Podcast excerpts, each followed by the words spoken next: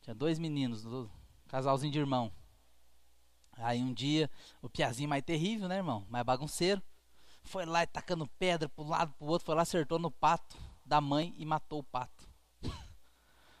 e aí, e a irmã viu. Vou contar pra mãe que você matou. Ah, por favor, não conta, não conta, não conta. A mãe vai me bater, a mãe vai me surrar e não sei o que e tal. Não, não. Tá bom, não vou contar. Menina sabida. Falando, então você lava a louça hoje no meu lugar. Não, eu lavo. Tá. Outro dia era a vez do menino, outro dia a vez da menina. Lava a louça no meu lugar. Não, mas hoje é teu dia. Ó o pato. Ó o pato. Ele ia lá, triste, cabisbaixo, lavava a louça. De novo. Sua vez? Não. Vai lavar. Ó o pato. Vou contar para a mãe. Sempre aquela, aquela condenação, né? Um dia aquele menino foi lá e chorando em lágrimas. Chegou na mãe, mãe, preciso confessar para a senhora. Que foi, meu filho? Foi eu que matei o pato da senhora. Ela falou, eu já sabia. E aí teve o dia que, depois que ele contou para a mãe, aí a, a, irmã veio, lava a louça lá no meu lugar. Falei, Lavar não. Deu risada dela. Vou contar para a mãe. Pode contar. Eu já contei primeiro, estou em paz com ela. Sabe, toda vez que a gente confessa, né? Algo que está matando a gente, a gente fica em paz. Claro que é evidente que esse caso aí é um caso complexo, mas eu não fiz isso, porque senão eu ia destruir com a família deles lá. E eles diz que já se acertaram com relação a isso. Mas o que eu quero dizer é o seguinte: você percebe que a pessoa que está ali julgando, né? Batendo, Aí eu ainda brinquei e falei: sabe qual é a diferença do que eu prego? Porque o que você prega, você se escandaliza, porque na verdade nós não escondemos quem nós somos. Agora vocês escondem quem são e tentam fingir não ser. Essa é a diferença. Amém, irmãos? Vem cá. Bendito é o Senhor. Evidentemente que a fé em Cristo não é apenas uma concordância mental, né? É, em Gálatas 2 e 6 diz o seguinte: Sabendo, contudo, que o homem não é justificado por obras da lei, e sim mediante a fé em Cristo, Cristo Jesus. Também temos, também temos crido em Cristo Jesus, para que fôssemos justificados pela fé em Cristo, e não por obras da lei, pois por obras da lei ninguém será justificado. Então a fé em Cristo não é uma fé em uma doutrina sobre Cristo, mas na pessoa de Cristo. Essa fé cria uma união na qual nós nos tornamos um só com Cristo. Então hoje nós estamos em Cristo e pelo fato de sermos parte de Cristo, né, Deus então pode reconhecê-lo como a nossa justiça. Preste atenção.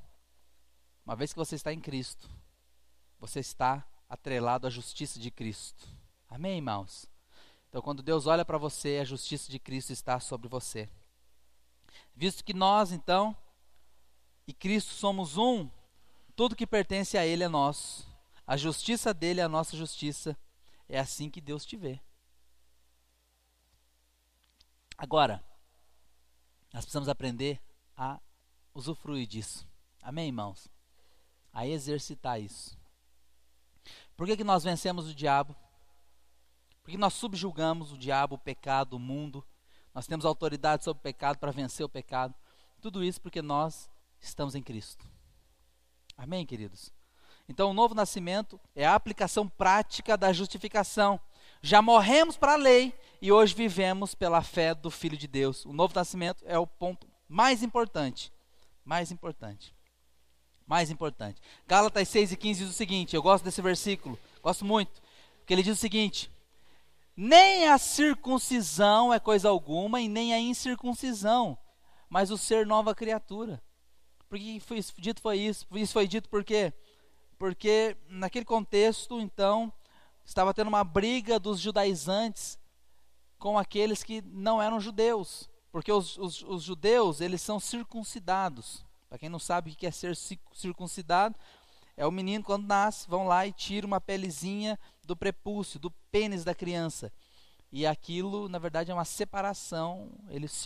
É, chamam de circuncisão para dizer que o judeu é um povo exclusivo, separado. E aí, por ser exclusivo, separado, sendo circuncidado, para o judeu, os demais povos não eram coisa alguma. Mas de repente chega um camarada aqui, um apóstolo poderoso de Cristo, e diz o seguinte: olha, nem circuncisão é coisa alguma e nem incircuncisão, mas o que? O que importa é ser nova criatura. Aleluia. Esse novo homem, então, já morreu para a lei. Essa nova criatura. O que, que significa morrer para a lei? Significa que eu já fui liberto de ter que agradar a Deus pelo meu esforço próprio. Amém, irmãos? Escute isso. Diga assim: Eu fui liberto de ter que agradar a Deus pelo meu esforço próprio. Quando você acorda de manhã, você já agrada a Deus, irmão, de qualquer jeito. Quando você vai dormir, você está agradando Ele. Você é uma pessoa que agrada ao Senhor por ser nova criatura em Cristo. Então não anule a graça.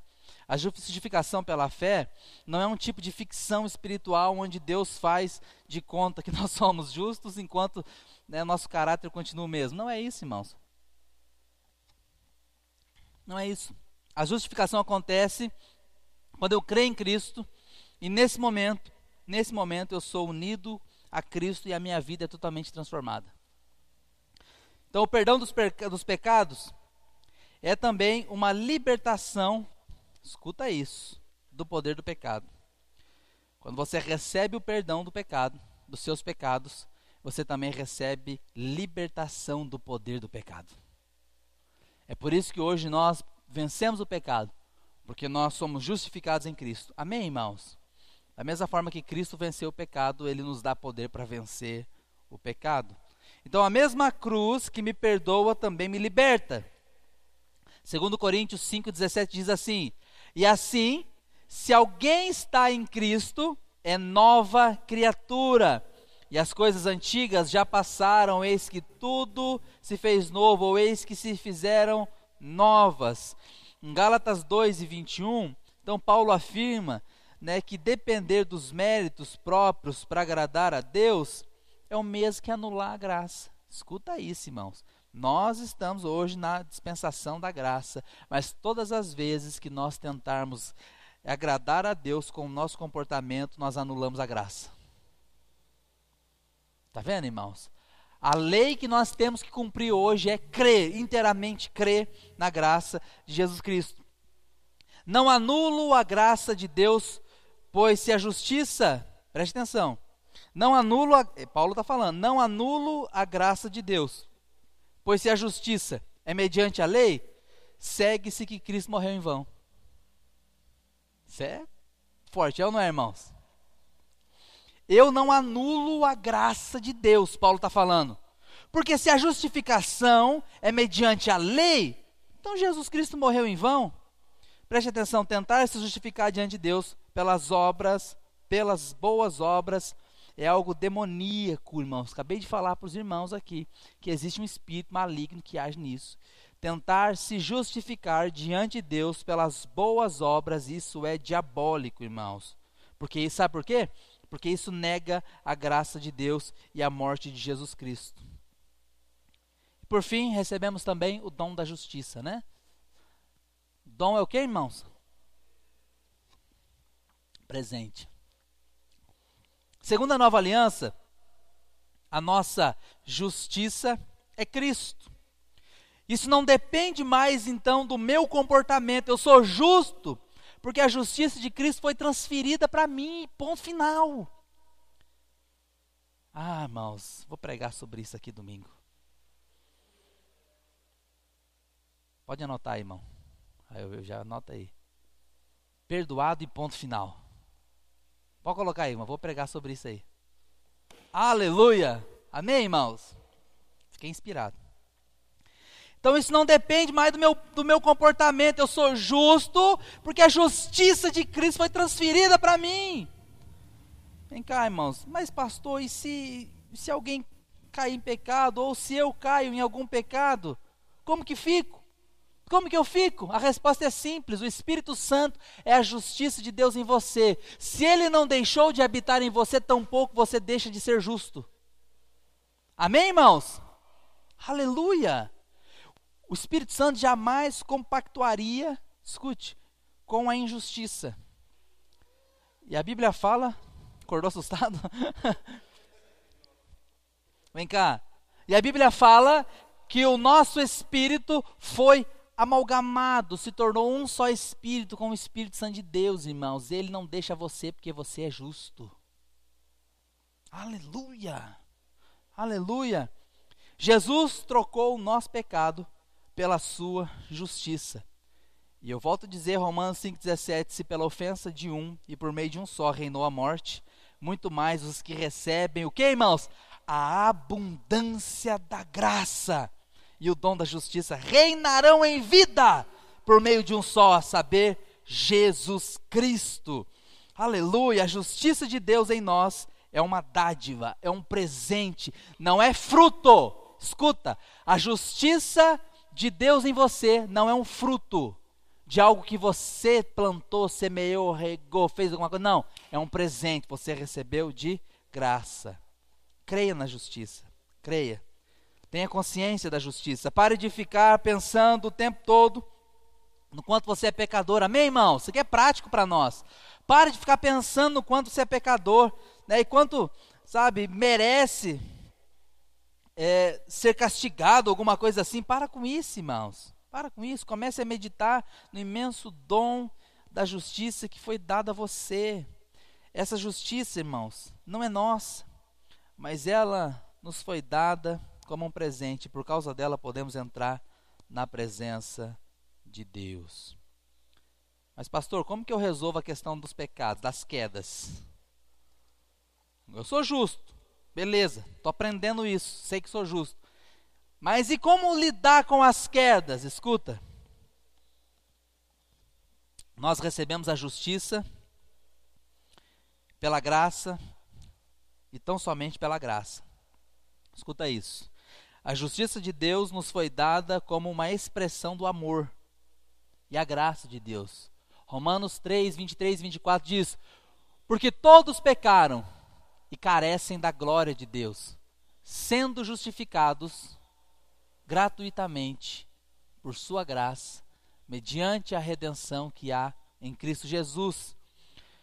E somente quando o crente começa a se ver como sendo justo, na presença de Deus, que poderá experimentar vitória e se levantar diante das acusações do diabo. Vem cá, irmãos. Preste bem atenção no que eu vou te falar. O diabo, ele cria um tipo de tentação, certo? Que leva a pessoa ao pecado. Tô certo? Quando a pessoa está em pecado, o diabo produz o quê? Condenação. O que é condenação?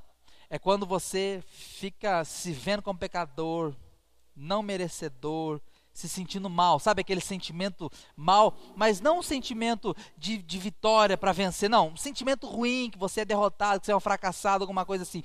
Aí tem gente que nessas horas, que está angustiado, que está ali, cheio de remorso, cheio de problema, aí até diz assim, nunca mais vou fazer isso, ou coisa do tipo, mas por que, que ele faz isso? Com base no quê? Com base na condenação. Escuta o que eu vou te falar. Podia ter um gráfico, se soubesse que ia passar, eu colocava a condenação, ela tem poder de produzir em você outro pecado. Porque a condenação vem através da lei. É assim ou não é? A lei fortalece o quê? A Bíblia diz que a lei é a força motora, ou se hoje, talvez hoje ele diria assim, que é o motor. A lei é o motor do pecado. Percebe o ciclo vicioso? O diabo te tenta e te leva a pecar. Quando você peca, você fica condenado e a condenação te leva para o pecado e você nunca se liberta disso. Pastor, como que eu saio desse ciclo vicioso do pecado? Como que eu abandono isso aqui de uma vez por todas? É quando eu entendo que eu sou justo. Pastor, eu pequei, eu falhei, eu cometi um erro. O que, que eu faço agora? Se veja como justo. Se veja em Cristo. Se veja como uma pessoa perfeita em Cristo. Mas eu pequei. Não, você é justo. Você falhou, você cometeu um, aqui você escorregou, mas isso não diz quem você é, você é justo. Quando você se fortalece na fé de que você é justo, aleluia, as obras e atos de justiça fortalecem você. E quando isso acontece, você se fortalece para vencer o pecado. Só se liberta do pecado quem crê que é justo. Quanto mais a pessoa vê o pecado em si, menos força ela tem para se libertar. Amém, irmãos? Aleluia. Aleluia. Não há condenação para aqueles que estão em. Então, se o diabo vier condenar você, de alguma forma na sua mente que você pecou, rejeita isso, porque você está em Cristo. Que horas que é? Agora é meio-dia e 35. Eu vou fazer essa lição aqui até uma hora. E a gente para, come alguma coisa e voltamos que tem mais duas, ok? Quantos, eu queria ver quantos slides, mas não queria que os irmãos vissem. Presta uma folha aí.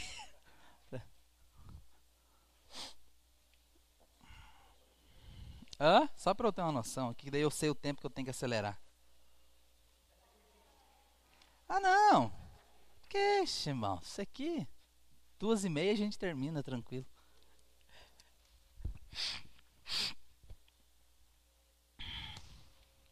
Amém?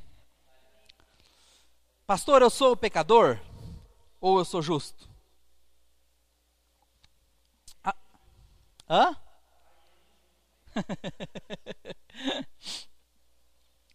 Vem cá. Hã? Tinha. Tá gravando o áudio? Não cabe. Mas ele vai, ele coloca no Spotify, manda o link para ler. Não, não precisa.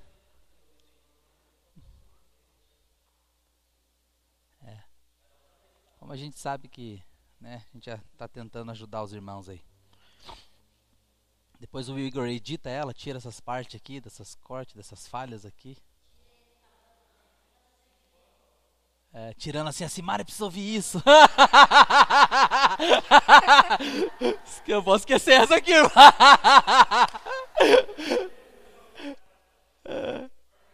Aleluia. Aleluia. Pecador ou justo, irmãos?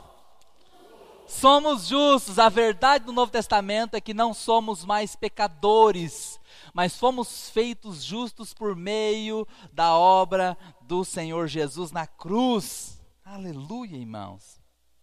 Aleluia. Falando em cruz, eu tenho vontade de, de um dia no prédio, no prédio novo que a gente tiver, colocar uma cruz bem grande pro lado de fora. Hã? É, talvez. Mas eu creio no poder da cruz. Não que nós adoramos. Hã? É, só não pode deixar Jesus lá. o Jesus não, o símbolo dele lá. Hã? Branco de olhos verdes, né? É. Mas a cruz, né, alguém me disse o seguinte. Esses dias eu contei isso para quem que foi? Contei isso para alguém. Eu tenho vontade de ter né, uma cruz bem grande, na, bem na frente do prédio da igreja, assim, quem sabe de bonita, moderna, né, irmãos? Coisa chique, né? Nada de pedaço de pau pendurado. Hã? É, iluminada, bonita. Aí eu contei isso para alguém, não sei quem foi falou para mim. Não, mas isso é pecado. Eu falei, por que, que é pecado? É porque a cruz simboliza a condenação. Maldição. Porque no Velho Testamento, de fato, ser pendurado numa cruz era ser né, chamado de maldito, de fato, né? Aí eu falei assim, mas a minha resposta foi: para quem vive debaixo da lei, cruz é condenação, mas para quem está em Cristo, cruz é justificação. Amém, irmãos? Hã?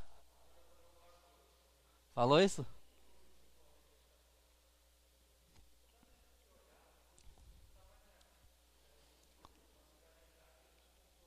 Aleluia. Aleluia. Não precisa fazer o sinal quando passar.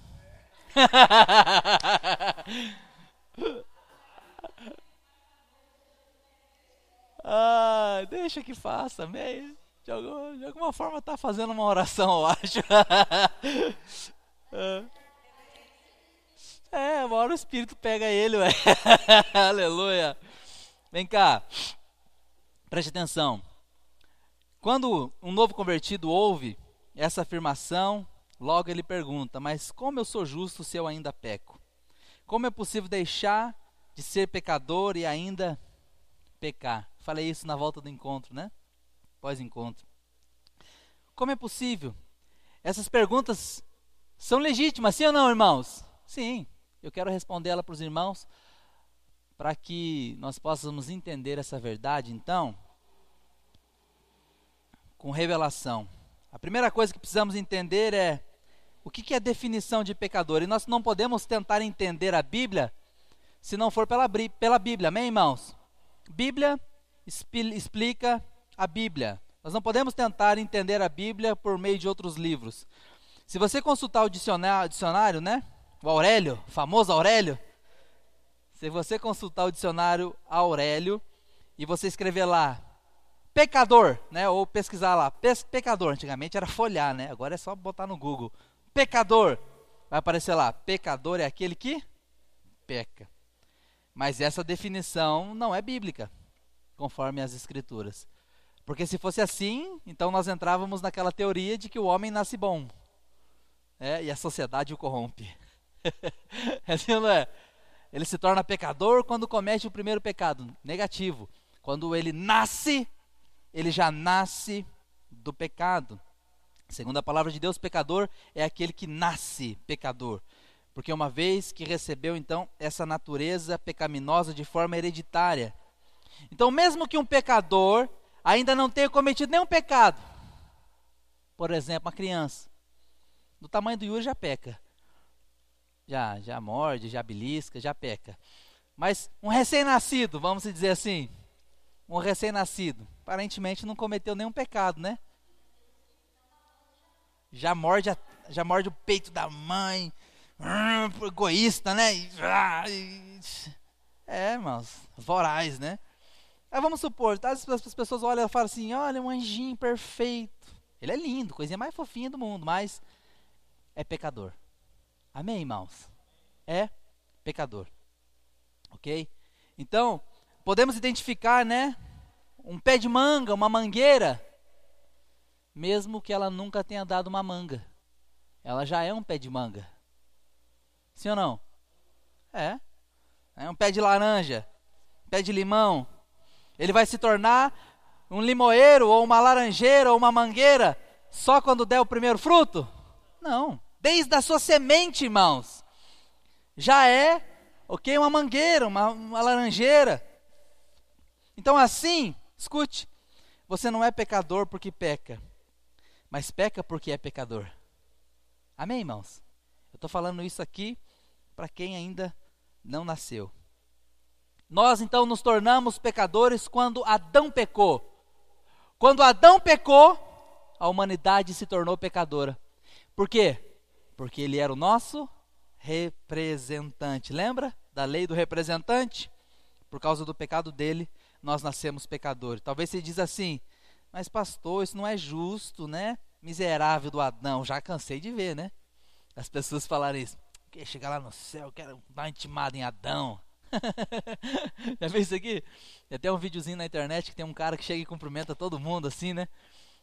Aí tem um que ele. Vocês já viram isso? Aí quando ele vai cumprimentando assim, ele vai aparecendo assim, apóstolo Paulo, dele chega, os caras colocam umas caras, são terríveis, né? Apóstolo João, ele chega e cumprimenta, né? Tal, ele vai cumprimentando ali os apóstolos e tal, os profetas, Elias. Aí tem um cara lá, de parece o um nome em cima, assim, Adão. Aí ele chega assim, passa direto do cara e cumprimenta. Vem cá, irmãos. Adão nos representava. Acredita, se fosse eu e você lá, nós pecaríamos. Ele era o nosso representante também. Vem cá, preste atenção. Então nós nos tornamos pecadores quando Adão pecou. Isso não é justo? Aparentemente, pode ser que você pense que não é justo. Mas, Romanos 5,19 diz: Porque, como pela desobediência de um só homem, quem foi, irmãos? Quem foi? Adão. Muitos se tornaram pecadores. Assim também. Ah, essa justiça você gosta, né? Assim também, por meio da obediência de um só, muitos se tornarão justos. Então, pela desobediência de um, todos todos se tornam pecadores, mas Deus é justo e aplica o mesmo princípio para a justiça. então Deus fez Cristo o nosso representante. E porque ele obedeceu, agora nós somos considerados justos. Aleluia! Eu não precisei pecar para me tornar um pecador, mas também não precisei obedecer para ser justo. Amém, irmãos? Aleluia! É por isso que, irmãos, os nossos frutos, eles saem de nós com base em quem nós somos. Um pecador produz pecado. Um justo produz o que, irmãos? Justiça. Aleluia! Como que isso acontece? Preste atenção. Pastor, eu não preciso fazer nada. Você precisa fazer uma coisa. Você tem que crer. Crer que isso é obra exclusiva de Deus. Aleluia. Aleluia. 2 Coríntios 5, 21. Aquele que não conheceu o pecado, ele o fez pecado por nós, para que nele fôssemos feitos justiça de Deus. Então houve uma troca no Calvário. Deus pegou o meu pecado e colocou em Cristo pegou a justiça de Cristo e colocou em mim. Foi Deus que fez isso aqui, irmão. Foi Deus. Jesus estava lá na cruz e o Senhor já te via com seus pecados. Deus pegou e fez isso aqui, ó. Trocou. Aleluia. Aleluia. Então, se você crê que Jesus levou seus pecados na cruz, creia também que a justiça, a justiça dele foi colocada em você. Creia nisso. É por isso que hoje nós dizemos que somos justos. Ainda podemos pecar, sim ou não? Sim ou não? mas já não somos mais pecadores, assim como podemos fazer pães e nem por isso somos padeiros. Amém, irmãos? Aleluia. Qual que é a diferença então entre posição e estado?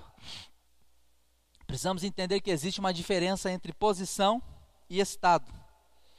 O nosso estado muda todos os dias, mas a nossa posição permanece a mesma para sempre.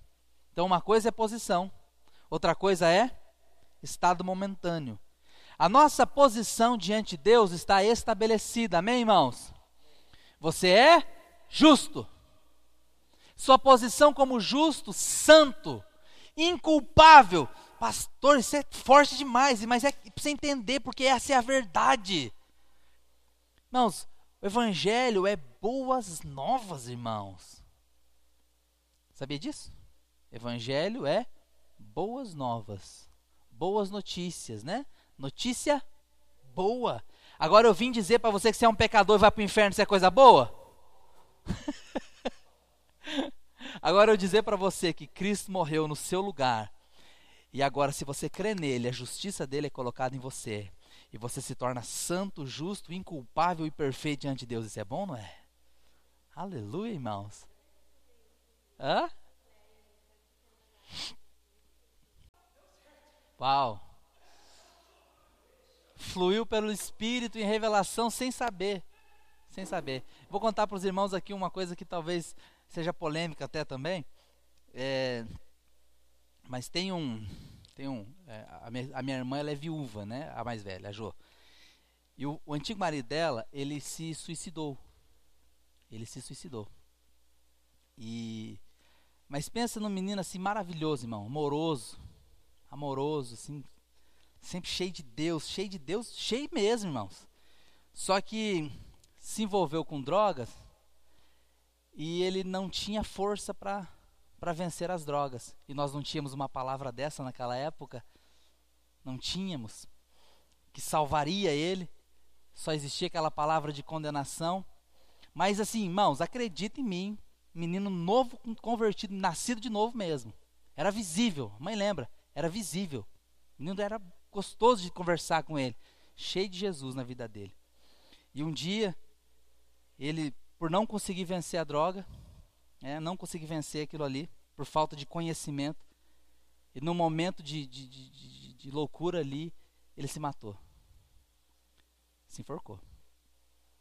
Velório foi terrível, né, irmãos? Porque o luto, o povo cristão ali era duas vezes. É assim ou não é? Morreu e ainda foi para o inferno. Olha que coisa. E, e eu estava no, no, no, no dia do velório e eu vim para casa tão triste, irmãos, triste. Mais triste pela condenação eterna. E eu fui orar. Senhor, eu orando ali, orando. Irmãos, acredita em mim. Entrou uma paz tão. Eu não tinha revelação dessas coisas. Assim como o Sérgio está falando, entrou uma paz tão grande no meu coração. Tão grande. E eu só senti a convicção de que aquele menino estava salvo. Aí você vai dizer assim, mas como? O conhecimento que nós tínhamos na época era o quê? Já era. Tirou a vida, se matou, está no inferno. Não tínhamos conhecimento disso que uma vez salvo, meu filho, uma vez que você nasceu de novo em Cristo, nada te separa. Não tinha conhecimento disso, mas eu tive uma convicção disso. E eu contei isso para a mãe dele na época. Eu falei: olha, eu sinto meu coração, vou dizer para a senhora, não sei como, não sei explicar o porquê, eu só sinto, eu só sinto isso no meu coração, sinto com todas as forças que nós vamos encontrar com Ele na glória um dia, porque esse menino está salvo.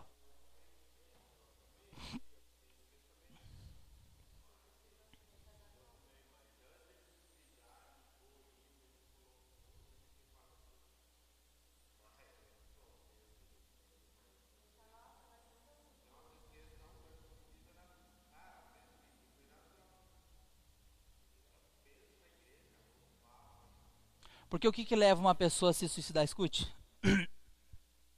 Qual de nós aqui nunca passou um pensamento na cabeça assim, abandona tudo? Qual de nós? Qual de nós?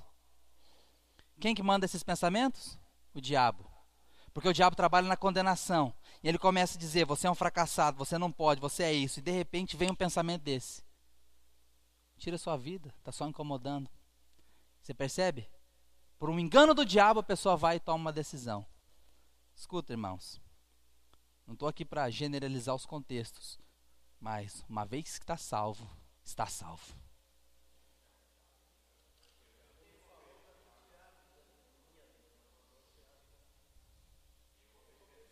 Foi.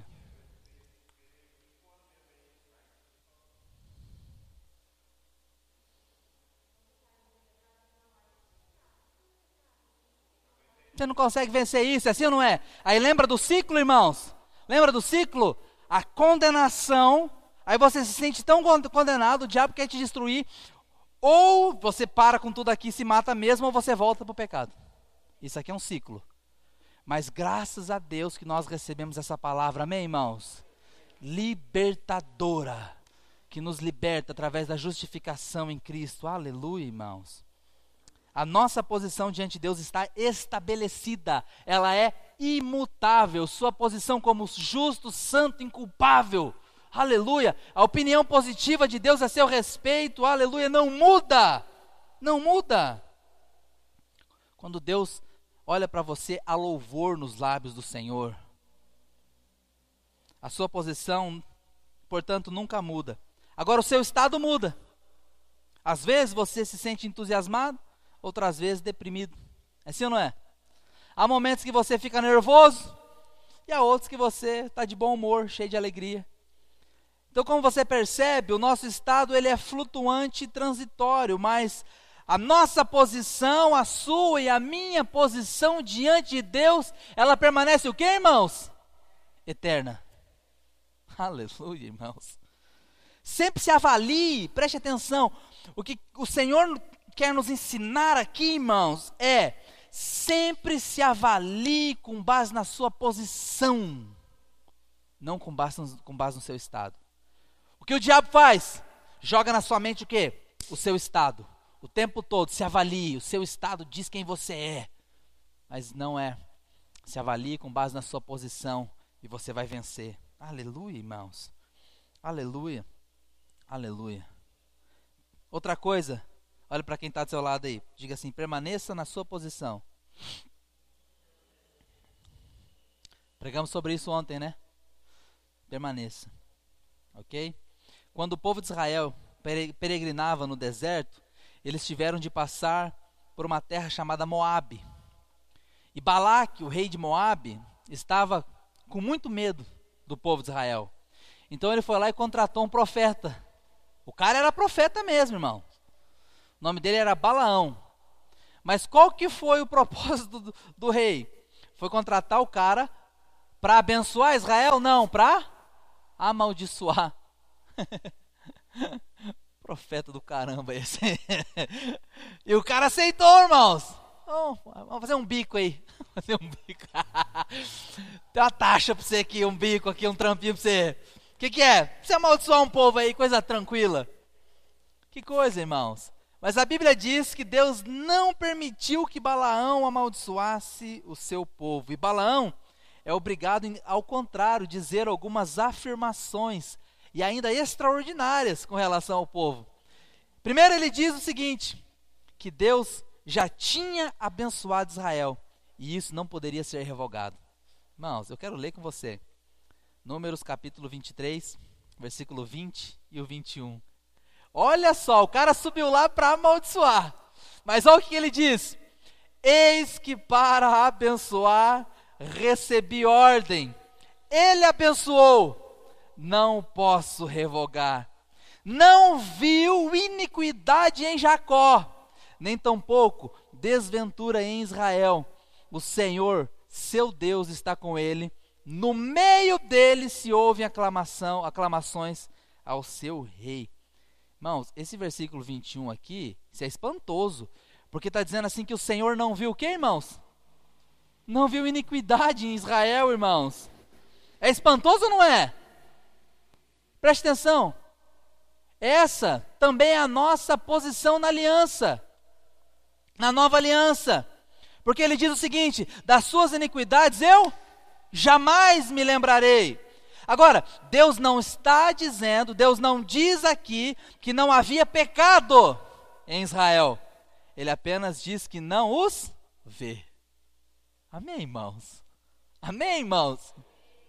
Tinha pecado lá, mas Deus não viu. É isso que está dizendo lá no, no versículo. Olha lá, eis que para abençoar recebi ordem. Ele abençoou, eu não posso revogar. E olha o que diz ali: não viu iniquidade em Jacó. Aleluia, irmãos. Preste atenção. Sabe por que, que Deus não viu iniquidade em Israel?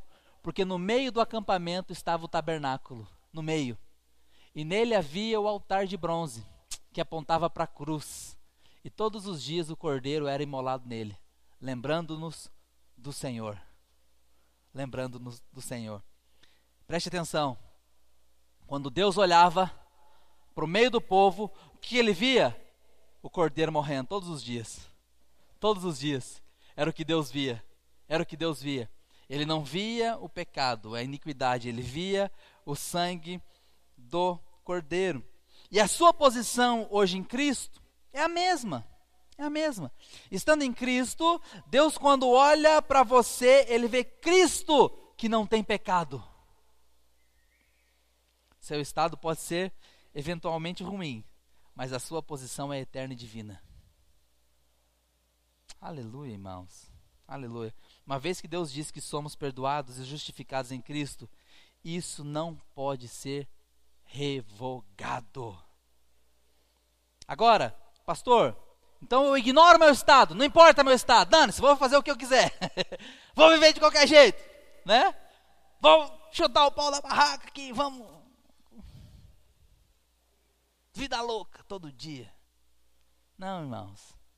Será que devemos ignorar o nosso estado? Claro que não. Claro que não.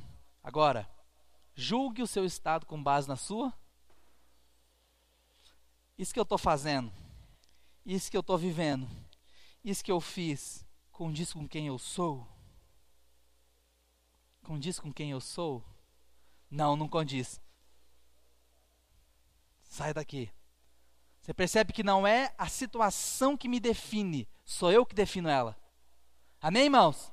Com base em quem eu sou. Aleluia. Porque eu estou então próximo de Deus, eu sou justo. Justo aos seus olhos pelo que Cristo fez. Porque eu sou altamente favorecido e amado, no amado. Eu posso então pedir a Deus que me ajude a tratar com essas situações ruins. Essa deve ser a nossa oração, irmãos. Pai, eu sou justo em Cristo. Eu sou santo em Cristo. Tem certas coisas na minha vida que eu não estou conseguindo vencer. Mas a tua palavra diz que eu sou justo. A tua palavra me garante a justiça de Cristo, o favor de Cristo. Então, nessa situação, Pai, me ajude a, a decretar aqui, a decretar aqui na minha vida o favor do Senhor e viver com base em quem eu sou. Mas quando nós não entendemos essa verdade, nós tendemos a julgar a nossa posição pelo Estado. E é assim que uns fazem com os outros. É assim ou não é? Ah, mas olha o tipo do fulano, olha o tipo do ciclano, olha o tipo do beltrano. Olha aí, pecador, miserável. Como é que, que é isso? Como é que quer dizer que é crente? Como é que quer dizer isso aqui? Que tipo de pastor é esse? Sei o quê, tal. Tá entendendo, irmãos? E a gente se julga assim também, não é? Ah, não consigo, não, não consigo. Esse negócio de, de, de liderar, de fazer, de não, isso não é para mim, não, nem consigo resolver com meus problemas. Preste atenção. Se julga com base na sua posição. Então pensamos que a posição depende de nós. Pensamos que a posição depende de nós. E quando o nosso estado muda, nós concluímos que a opinião então de Deus muda a nosso respeito. Mas não é verdade. A, sua, a, opinião de Deus a seu respeito é com base na sua posição, não com base no seu estado. Ainda que seu estado não possa alterar a sua posição diante de Deus, escute isso aqui. Escute isso aqui. Ele não pode alterar a opinião positiva que ele tem a seu respeito. O seu estado pode, o seu estado pode mudar a posição que você tem diante dos homens e das pessoas. Isso aqui fala do seu testemunho. Por que, que eu falei para os irmãos que agora há pouco que tem coisas que eu até gosto, mas prefiro evitar? Porque isso mostra diante das pessoas alguma coisa. Amém, irmãos? É importante cuidarmos com isso também. Ok? Isso pode tirar a sua paz na mente por causa da comunhão com os outros. Pode afetar o seu desfrute das coisas do Espírito e também a sua utilidade para Deus. Por isso, irmãos, olhe para alguém que está do seu lado e diga: não ignore o seu estado. Sabe por quê? Porque Deus pode disciplinar você. Amém, irmãos? Essa parte aqui ninguém gosta, né? Hã? É. Pois é. Né, mas que tipo de graça é essa que tem disciplina? Então, então não é graça. É. Porque a graça te fez filho. E qual pai que não disciplina o filho? É verdade ou não é? Deus pode me disciplinar quando meu estado for ruim? Claro que sim. Sua posição não muda, ele vê você como justo, santo e como a sua natureza agora sendo divina, divina.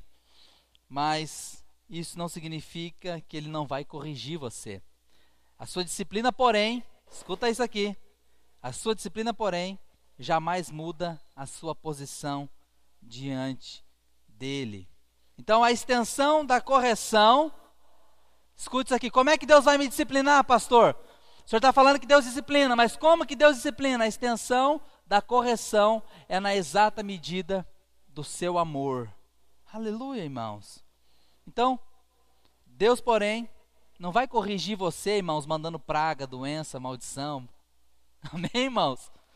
Amém, irmãos? Qual pai que faz isso com os filhos?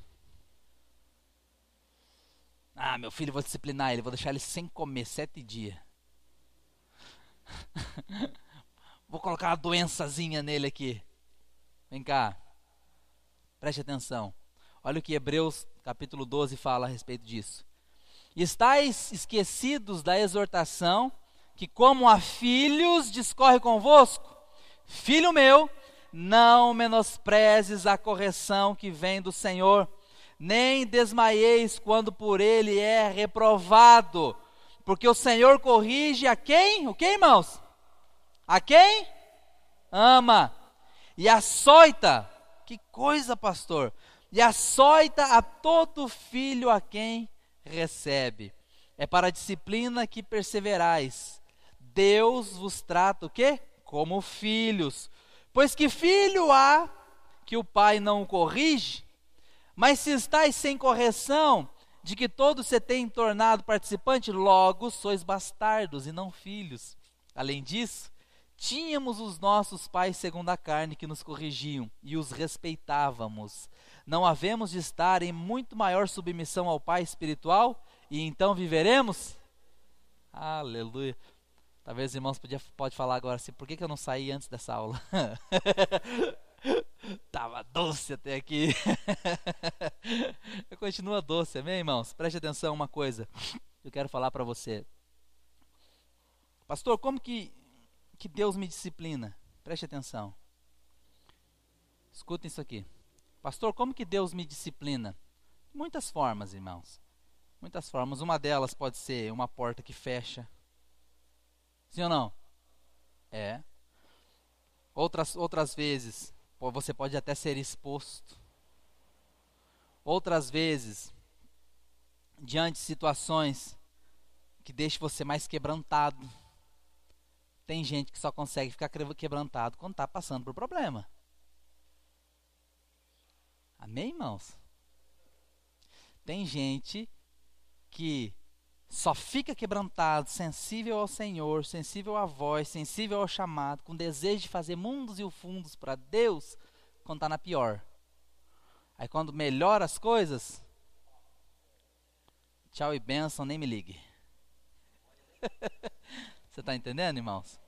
Aí, como que o Senhor disciplina esse filho que infelizmente não cresceu? Ele vai viver passando nessas circunstâncias. Por quê? Porque ali ele relaciona com Deus, Deus dá a medida que ele precisa para comer, e ali ele vai, vai vivendo. Agora, o Senhor quer que nós sejamos maduros, sim ou não? Olha o que, que a Bíblia diz. O filho pode ser herdeiro, mas enquanto é de menor, ele é como escravo. Porque tendo tudo, não usufrui de nada, não pode ainda. É? Vamos supor que de repente o Israel se torna um bilionário e compra é, e compra a Renault do Brasil. Amém, irmãos? Aleluia, né? É, escute, vai falir já.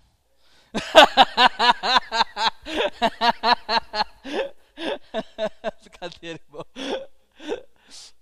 Aleluia. Aí de repente Israel né, e a Camila eles têm um filho ou uma filha. E aí Israel é dono da, da Renault. Dono. Anda de Capture, para cima e para baixo, tranquilo. Carrão. É. Escute. E o filho vai crescendo. O filho, né, ou a filha, é dona, é filho, filho dos donos da Renault do Brasil. Mas tem 13 anos ainda. Zael vai dar um carro para ele? Vai dar quando crescer. Sim ou não? Quando crescer. Tiver maturidade, vai receber um carro. E não só um carro. Tantas outras coisas que o pai tem. Mas enquanto ele não cresce, ele não passa de um escravo. Está entendendo, irmãos? Por isso que tem gente que nunca prospera. Por isso que tem gente que as portas não se abrem. Porque não cresce não cresce. Acho que o Igor falou uma vez uma palavra sobre isso há muito tempo, acho que você não lembra mais, eu lembro, com relação a isso aqui, é, que o propósito do Senhor é que nós cresçamos. Amém, irmãos? Cresçamos. Nós amadureçamos. E conforme você amadurece, o Senhor vai te dando posições novas. Isso aqui é igual promoção, irmãos. Amém? Isso aqui é igualzinho promoção. Conforme você amadurece, você cresce, você tem mais conhecimento, capacidade e habilidade, evidente que você vai sendo colocado em lugares diferentes. Lembra da parábola dos talentos? Os três eram servos. Vamos dizer, os três eram filhos. Né? Aquele que mais tinha, multiplicou. Aquele que menos tinha, Você percebe que faltava a ele capacidade, conhecimento e relacionamento. Enterrou. Negligente. E o servo bom e fiel fez o que, irmãos? Só prosperou.